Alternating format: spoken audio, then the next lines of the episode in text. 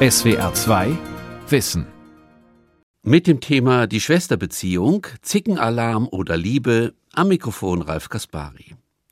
Die Schwester hassen, sie peinlich finden, sie dann aber wieder bewundern, das zeigt die Bandbreite und Ambivalenz der Beziehungen von Schwestern. Darüber hinaus erfährt die Schwesterbeziehung ihre geradezu universale Bedeutung durch eine verschwiegene Bezugnahme auf eine dritte Frau, auf die Mutter, eine seelische Dynamik, die die legendäre, ja mythisch gewordene Solidarität unter Schwestern mit einer dauerhaften Spannung unterlegt. Der Soziologieprofessor Tillmann Allert von der Goethe-Universität in Frankfurt am Main beleuchtet diese psychologische Ambivalenz. Das Jesuskind ist mittlerweile schon einen Tag alt. Die heiligen drei Könige müssten sich dem Licht folgend auf den Weg nach Bethlehem gemacht haben. Was machen wir in dieser heiligen Zeit?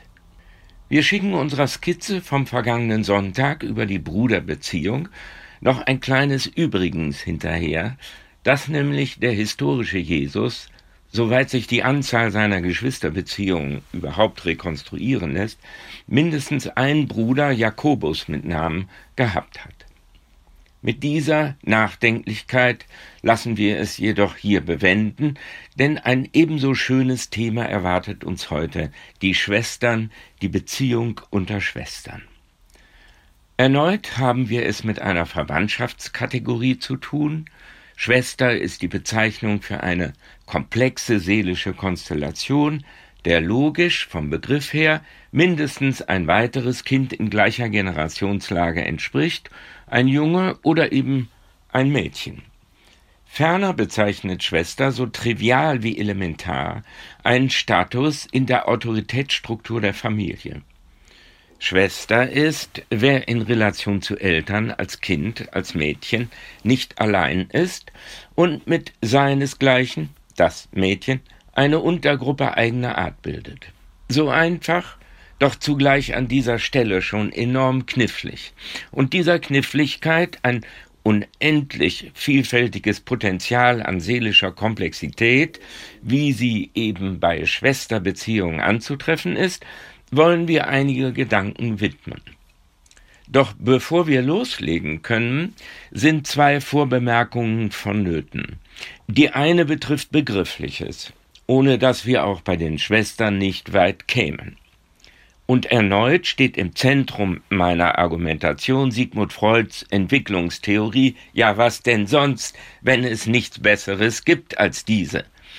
Für den Blick auf die Mädchen ergänzt um die Arbeiten einer seiner interessantesten Schülerinnen, Helene Deutsch, deren instruktive Schrift Die Psychologie der Frau im jüngst erweiterten Sigmund Freud Museum in Wien ist ihr sogar ein eigenes Schaufenster gewidmet, noch heute meinen Universitätsseminaren zugrunde liegt. Apropos Freuds jüngster Bruder Alexander erinnert sich, wie Sigmund einst dem Sechsjährigen die Geschwisterbeziehung erläuterte. Freuds Vater heiratete bekanntlich ein zweites Mal und aus dieser Ehe gehen sechs Kinder hervor, mit Sigmund als dem ältesten. Ich zitiere Schau, Alexander, unsere Familie ist wie ein Buch. Du und ich sind der letzte und der erste der Geschwister. So sind wir die starken Deckel, die die schwachen Mädchen, die nach mir und vor dir geboren sind, stützen und beschützen müssen. Verehrte Zuhörerinnen und Zuhörer, mein entschlossener Bezug auf Freud wird durch dieses Zitat mitnichten erschüttert. Erstens stammt es aus einem anderen Jahrhundert, Zweitens bringt es den herrlich kindlichen Stolz eines Ältesten zum Ausdruck, dessen Großherzigkeit den Jüngsten im Glanz des brüderlichen Stolzes strahlen lässt. Und drittens leiten wir mit diesem Zitat über zur zweiten Vorbemerkung, und die muss länger sein. Ja, bedürfte von der Sache her eines eigenen Aula-Vortrags. Keine Sorge, auch unsere Skizze zur Schwesterbeziehung wird nicht bei Adam und Eva beginnen, obwohl man zu den Vorkommnissen im Paradies durchaus mal eben einschieben könnte, erstes Buch Mose, Wäre das mit der Wortverdrehung der Schlange und der Frucht, die für Eva bekanntlich zum Greifen nah war, womöglich ganz anders verlaufen, hätte Eva eine Schwester gehabt? Eine Schwester, die womöglich gesagt hätte, komplizenhaft, beeil dich, Eva, ich steh schmiere? Oder etwa eine Schwester, die schnurstracks zum Herrgott gelaufen wäre, um den Ungehorsam ihrer Schwester zu betzen? Spekulationen, verehrte Zuhörerinnen und Zuhörer, so spannend ein solcher Gedankenflug sein mag, belassen wir es dabei. Begeben wir uns mit einem Riesensprung in die heutige moderne Zeit. Nichts ist seit Beginn der Moderne, seit der Entkoppelung von Familie und Verwandtschaft, seit der Entmachtung der Alten, einem derart dramatischen kulturellen Wandel unterworfen, wie Vorstellungen über die Identität der Frau. Voraussetzungen und Folgen dieses Wandels sind überhaupt noch nicht angemessen auf den Begriff gebracht. Derzeit sind ja allerorten die Diskriminierungsantennen weit ausgefahren, was hingegen die Reflexion auf das Ausmaß der Veränderungen im Bild der Frau eher verstellt. Die Welt um uns herum brennt und wir gendern steril und aufgeregt dieses und jenes, koste es, was es wolle. Das gilt es hier nicht etwa zu beklagen, vielmehr als eine Evidenz zu behandeln, denn dafür gibt es historische Gründe. Der kulturelle Wandel, den wir Zeitgenossen ja einzig darin verspüren, dass sich kaum merklich unsere Angemessenheitsvorstellungen verschieben, ist erheblich und wirft seine Schatten auch auf die Beziehung unter Schwestern. Worum geht es? In der modernen Gesellschaft ist so gut wie unmöglich geworden, den Lebenszyklus einer Frau ausschließlich über die Mutterschaft zu rechtfertigen. Frauen sehen sich vor die Herausforderung gestellt, im eigenen Identitätsentwurf Weiblichkeit und berufliche Praxis unter einen Hut zu bringen. Die institutionalisierte öffentliche Kindererziehung kommt dieser Lebensanstrengung entgegen. Der Staat tut das Seine, dieser Herausforderung gerecht zu werden. Rund um die Urversorgung von Kleinkindern und Babys steht auf dem Programm der politischen Parteien, die Professionalisierung der Kindergartenerziehung schreitet voran, Erzieherinnen wiegen Babys in den Schlaf, das Wechseln der Windeln gehört zu deren Alltag. Kurzum, die Sogkraft der Gleichheitsidee verschafft der Frau einen Platz in der Berufswelt und damit im Anspruchsspektrum der Leistungsgesellschaft. Das mutet ihr den Spagat von Beruf und Familie zu, tagtäglich verklärt zu einem leicht und locker anzunehmenden Auftrag. Die meisten von Ihnen kennen diesen Sound. Elternschaft impliziert systematisch ja immer schon Abgabe und Verzicht auf Optionen. Töricht, wer das leugnen wollte.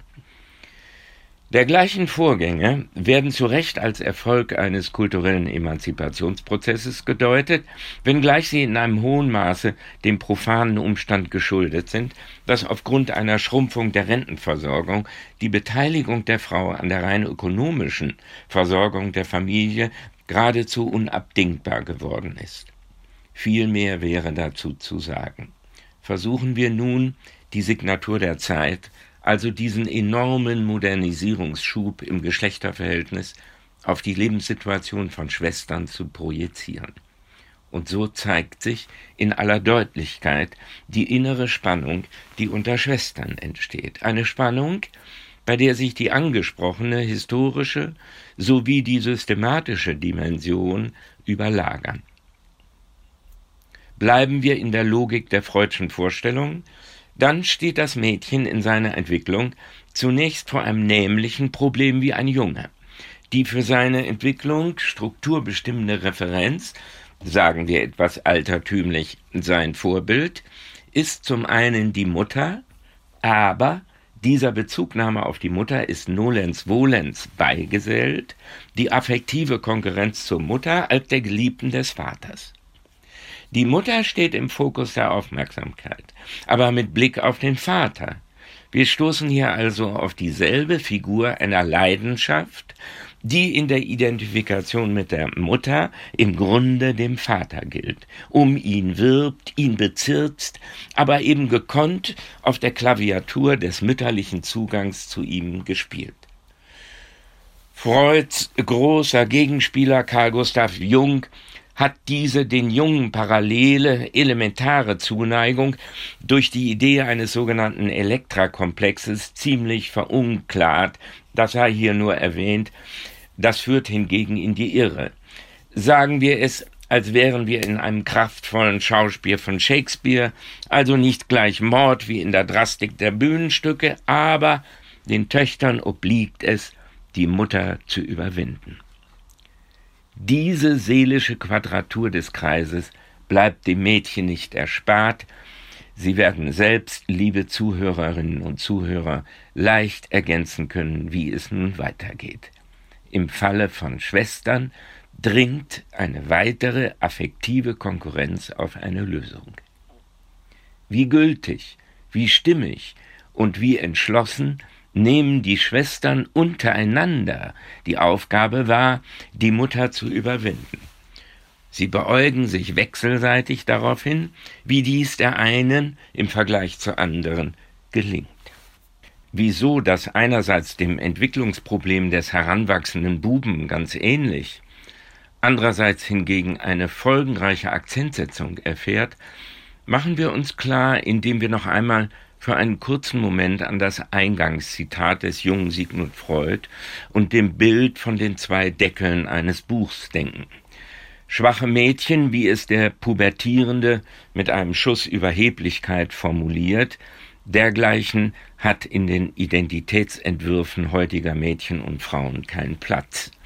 Alle Deutungsangebote früherer Zeiten, die Antworten auf die Frage bieten, wer bin ich und wer möchte ich sein, gewohnte, tradierte Vorstellungen vom Vermögen, von charakterlichen Qualitäten, die irgendeine Asymmetrie zwischen Jungen und Mädchen behaupten, sind erloschen und haben an Geltungskraft eingebüßt. Was bleibt, das wäre das typisch Moderne an der Moderne, ist das Entfalten eines Einzigartigkeitsentwurfs der Person. Soweit so gut. Auch hieraus ließe sich auf eine Sondersituation des Mädchens noch nicht schließen. Allerdings tritt bei Mädchen, die zur Frau heranwachsen, eine Konfrontation eigener Art mit der weiblichen Geschlechtsidentität hinzu, die von erheblicher Wirkung ist und radikal unterschieden ist vom Jungen, auch wenn der gleichfalls seine Last mit der Pubertät bekommt. Was hier der menschlichen Natur als eine List eingefallen ist, ist das Einklagen der Generativität, der Möglichkeit, Mutter zu werden.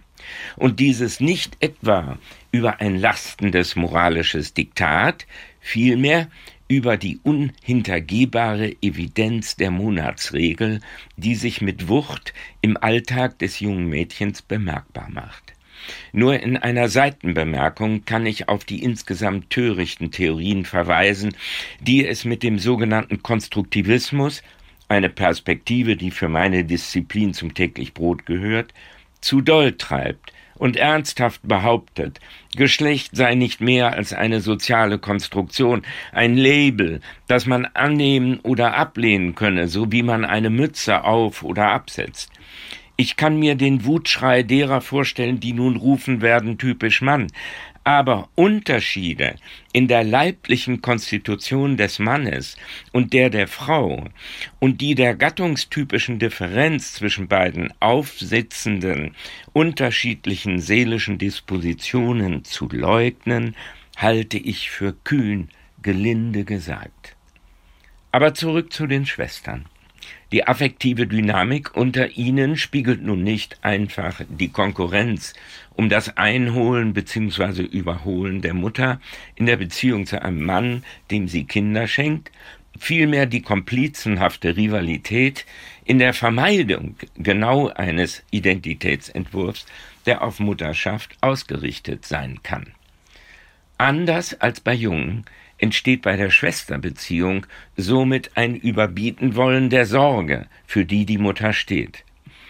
Ein im Zaum halten, ausgebremst, gegengesteuert durch einen geradezu gegenteiligen Impuls der ausdrücklichen Sorge Distanz, zwei Strebungen, die sich heftig widersprechen und im Übrigen nicht selten in der Albernheit für vorübergehende Entlastung sorgen. Und wer weiß, möglicherweise liegt hierin einer der tiefgreifenden Gründe dafür, dass in modernen Gesellschaften zwar nach wie vor Kinder zur Welt gebracht werden, Untergangsszenarien aller die Deutschen sterben aus oder ähnlichem Kokolores sind also überhaupt nicht angebracht, doch der Zeitpunkt der Geburt des ersten Kindes rückt im Lebenszyklus der Frau immer weiter nach hinten. Mehr nicht, aber auch nicht weniger. Liebe Zuhörerinnen und Zuhörer, auch in der Skizze zur Schwesterbeziehung soll Platz bleiben fürs Erzählen, und auch hierzu möchte ich sogleich hinzufügen, die schönsten Geschichten zu Schwestern, die schlummern in ihrer aller Gedächtnis. Sie warten darauf, erinnert zu werden. Ein anderer Typus von Erzählung, auf den wir häufig und gern zurückgreifen, das Märchen nämlich, bleibt zu unserem Thema eigentümlich stumm. Womöglich ist Ihnen längst die Geschichte vom Aschenputtel eingefallen, aber so schön auch dieses Märchen ist, enthalte ich mich der Deutung, es gibt zwar zwei Schwestern, jedoch nimmt die Beziehungsdynamik untereinander Fahrt auf durch die Position einer dritten der Stiefschwester. Wir haben nicht die Zeit, uns derart aufregenden Besonderheiten zu widmen. Aber es gibt noch einen Grund zu zögern. Im Märchen in beinahe allen Märchen endet die Reihe der Lebensprüfungen, und darum geht es ja meistens, beim Prinzen, beim Königssohn, der Hochzeit. Der Statuswechsel aus der Armut in den Reichtum, von der Hütte in den Palast, typisch für ein Happy End in einer Zeit, in der die Lebenssituation der Menschen durch starke Not bestimmt war. Unsere Zurückhaltung gegenüber dem für Märchen an sich typischen Füllhorn von Lesarten liegt genau darin begründet, dass die Generativität ausgeklammert wird, also für unser Thema eher eine Fehlanzeige zu vermelden ist. Kein Wunder, wenn wir an Kinder als die typischen Adressaten für dieses Textformat denken, also an ein Lebensalter, in dem der Trieb noch nicht gerichtet ist, in der schönen Formulierung Sigmund Freuds. Sehr geehrte Zuhörerinnen und Zuhörer, sollten Sie in Sachen Schwesterbeziehung mit eigenen Gedächtnisgrabungen womöglich auf dem Schlauch stehen, dann erlauben Sie mir abschließend zwei Hinweise, wiederum einen, wie bei den Bruderbeziehungen aus der Literatur, den anderen aus dem prallen Leben. Die Schriftstellerin Nora Bossong, für ihre Arbeiten in jüngster Zeit mit mehreren Preisen ausgezeichnet, schildert in ihrem Roman 36,9 Grad die Geschichte einer komplexen Beziehung dreier Schwestern zu dem italienischen Schriftsteller und Journalisten Antonio Gramsci. Gramsci war Mitbegründer der Kommunistischen Partei Italiens und eine Zeit lang Abgeordneter im italienischen Parlament. Während seiner Zeit im Gefängnis schreibt er philosophische Texte, legendäre Manuskripte, die als sogenannte Gefängnishefte bekannt geworden sind, ja geradezu mit einem Kultstatus ausgestattet unter philosophisch interessierten jungen Leuten. Aber als aufregend und in der Tat romanreif erweisen sich die Beziehungen unter drei Schwestern Julia, Tatjana und Eugenia Schucht Töchter aus einer russischen großbürgerlichen Familie, die revolutionsbedingt das Land verlassen hatte und in Italien ansässig wurden. Die Schwestern beginnen dort eine musikalische Ausbildung bei gleichzeitiger hoher Identifikation mit kommunistischen Idealen von einer besseren Welt, die im Lebensstil der Familie eine großbürgerliche Großzügigkeit wie von selbst schon längst eingelöst sind insbesondere auf Seiten der Mutter. Auch mit der Folge, dass die Familie die Immigration zunächst in die Schweiz, dann nach Italien rückgängig macht und wieder nach Russland zieht. Im Zuge dieser Rückkehr nach Moskau in den 30er Jahren des letzten Jahrhunderts entspinnt sich nun eine affektive Konkurrenz der drei Schwestern um die politische Selbstmission des bewunderten Intellektuellen, der in Rom inhaftiert ist. Julia, die Gramscis Ehefrau wird und mit der er eine Familie mit zwei Kindern gründet, und die wie ihre Schwester Eugenia in Moskau eine exemplarische Parteisoldatin wird, erfährt in ihrer Schwester Tatjana eine Art affektive Stellvertretung. Tatjana, die als einzige die Neuansiedlung im kommunistisch beherrschten Russland verweigert, versorgt in heißer Liebe den im Gefängnis sitzenden Gramsci, ihren Schwager. Im Neid auf die Schwester Julia, die ja die Ehefrau geworden war. Geradezu eine Substitution. Die legendär gewordenen Verstrickungen die hier gar nicht im Einzelnen weiter zu verfolgen sind, entstehen in einer Schwesterkonstellation, die auf das Überbieten in der Sorge gegründet ist. Eine im Ganzen unerhört aufregende Geschichte von Liebe und Zuneigung im Horizont einer schwesterlichen Solidarbeziehung. Mit unserem zweiten Beispiel bleiben wir in Italien. Die Geschichte, die auch hier natürlich nur in Andeutungen zu erzählen ist und anregen mag, mit einer eigenen Sonde den Ball aufzunehmen, spielt in Rom. Wir blättern dazu in den Glanzseiten des Luxusartikelherstellers Fendi. Die Geschichte beginnt just in dem Zeitraum, in dem wir unter vollkommen anderen Vorzeichen die Sorgekonkurrenz der Schuchttöchter um den revolutionären Helden Antonio Gramsci verfolgt haben. Gemeinsam, jenseits der zufälligen Gleichheit des Zeitraums, ist der Milieuhintergrund. Auch hier handelt es sich um eine wohlhabende Familie, warum nicht? Nach all dem, was wir über die gleichsam elementare seelische Bedeutung der Geschwister in der Autoritätsstruktur der Eltern-Kind-Beziehung gesagt haben, sei noch einmal daran erinnert, dass der Dynamik seelischer Prozesse kein Milieu entgeht. Völlig wurscht, ob wir uns in den Milieus der Armut oder denen des Reichtums bewegen. Das Unternehmen Fendi, gegründet im Jahre 1925 und zunächst spezialisiert auf Pelzmode, mag in Deutschland vergleichsweise vertraut sein durch den Umstand, dass niemand anderes als der legendäre Modeschöpfer Karl Lagerfeld von 1965 bis zu seinem Tod im Jahre 2019 als Chefdesigner der Fendi Damenkollektionen beschäftigt war.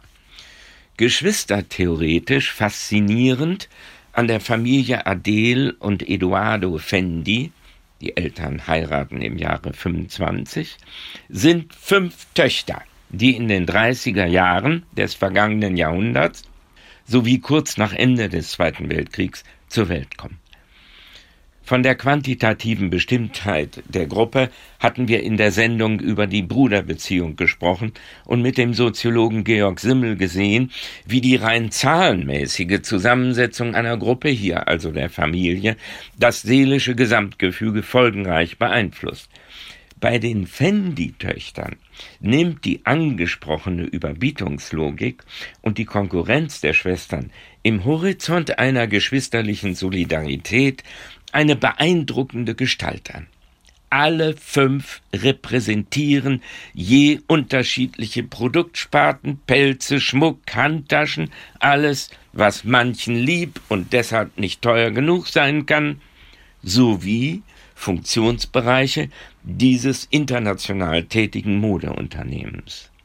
Damit lösen sie den Sinnraum unternehmerischer Initiative, insbesondere dabei das Vermächtnis der eigenen Mutter Adele, konkurrent untereinander ein und zugleich im für alle verpflichtenden Bezug auf den wirtschaftlichen Erfolg. Lassen Sie sich, liebe Zuhörerinnen und Zuhörer, von dem Beispiel der Fendi-Töchter um Himmels willen nicht zu dem schnellen Urteil verleiten, Lebensprobleme auf hohem Niveau hat mit der Realität der Normalsterblichen gleichsam nichts zu tun. Unsere Perspektive huldigt weder dem Reichtum, noch eignet sie sich dazu, dem Gegenteil, dem Armutsmilieu ein besonderes Privileg zuzuschreiben. Die seelischen Konstellationen, die wir in unserer knappen Revue der Bruder- und Schwesterbeziehung wahrhaftig nur haben anreißen können, sind ubiquitär, tauchen überall auf. Und warum? Weil über sie die menschliche Identität an Kontur und Gestalt gewinnt, im Blick auf das eigene Geschlecht wie im Blick auf das andere, den anderen und die andere. Kommen wir zum Schluss. So viel Aula kann es gar nicht geben, wollten wir unsere Betrachtung auf Bruder-Schwester, Schwester-Bruder-Konstellationen ausweiten und dazu noch die, die bei unterschiedlichen Altersabständen bei Stief und Petsch entstehen mögen. So aufschlussreich das wäre, so unüberschaubar würde es und wir verlören den Überblick. Gibt es nach all dem, was wir zu der wohl folgenreichsten Beziehungsdynamik gehört haben, zur Milchgenossenschaft, wie der große Max Weber es in etwas skurriler Semantik, aber doch zutreffend einmal genannt hat, gibt es in der Geschwisterturbulenz überhaupt eine Position, die, sagen wir, seelisch komfortabel ist? Die es gleichsam ermöglicht, sich um das Gebot, die Eltern, Vater oder Mutter, Vater und Mutter zu überwinden, herumzudrücken? Gibt es ein Boot, mit dem sich's als Ödipus oder Elektra irgendwie an den Eltern vorbeisegeln ließe, mit prallem Segel und teuflisch schnell, oder das Segel verklemmt eingerollt und beinahe im Tauchgang durch stille Gewässer? Nein, Sie wissen es längst. Eine solche Position gibt es nicht, und wer unter ihnen bei all dem Gezerre, bei dem wie Pech und Schwefel zusammenhalten, wie unter Geschwistern üblich, vielleicht gedacht hat, betrifft mich nicht, bin Einzelkind, über das wir ja noch kein Wort verloren haben, der oder die weiß es auch längst. Die Position der Vermeidung der Trauer der Prozess des Abschieds von den Eltern, das Los der Überbietung bleibt niemandem erspart. Und ein solcher ewig unverfügbarer Weg des geringsten Widerstands gegen die Anforderungen der Realität, das möchte ich hinzufügen, zählt nun zu dem Schönsten, was die Menschheitsgeschichte so an Kalamitäten zu servieren hat ob Bruder oder Schwester, ob Junge oder Mädchen, im Verhältnis der Kinder zu ihren Eltern, drängelt die Frage nach der Generativität, nach der Zeugung, nach dem, was neu sein wird, nach dem Geben und Nehmen und dem Geben und Empfangen, und diese, es ist nicht übertrieben zu sagen, Schicksalsfrage, brodelt zugespitzt in der Beziehung unter Geschwistern, unter Schwestern ja noch die entschlossensten Verfechter und Verfechterinnen des Alleinseins nehmen in dem, was sie kultivieren, Bezug auf ein Gegenüber, dem sie eine Absage erteilen. Und niemand steht an, darüber zu urteilen. Im Gegenteil, ist nicht auch diese Lebensform der Single genannten Menschen nicht einfach nur Ausdruck einer Vielfalt der Daseinsführung, in denen Menschen sich einrichten und ihren Lebensfaden spinnen? Es ist die Vielfalt, die wir bewundern, es ist die Vielfalt, die die Utopien der Menschheit gern der Geschwisterbeziehung entnehmen und verklären. Vielfalt ist den Menschen nicht geschenkt, selbst für ihre Erhaltung müssen wir Sorge tragen. Das wäre ein Vorsatz fürs bevorstehende neue Jahr. Ich danke Ihnen fürs Zuhören, meine besten Wünsche für das kommende Jahr. Das war die SWR2 Aula heute mit dem Thema die Schwesterbeziehung, Zickenalarm oder Liebe. Sie hörten einen Vortrag von und mit dem Soziologen Professor Tillmann Allert. Hallo zusammen, wir sind hier bei Fakt ab, eine Woche Wissenschaft. Der neue SWR2 Podcast Fakt ab.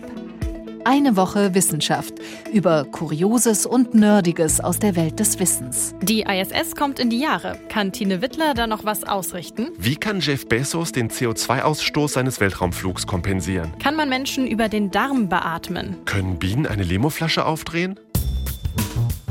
Fragen, denen wir wissenschaftlich fundiert, aber immer mit einem Augenzwinkern nachgehen. In Fakt ab liefern wir die Antworten. Der neue SWR2 Podcast immer freitags in der ARD Audiothek und überall dort, wo es Podcasts gibt. SWR2 Kultur neu entdecken. SWR2 Wissen. Manuskripte und weiterführende Informationen zu unserem Podcast und den einzelnen Folgen gibt es unter swr2wissen.de.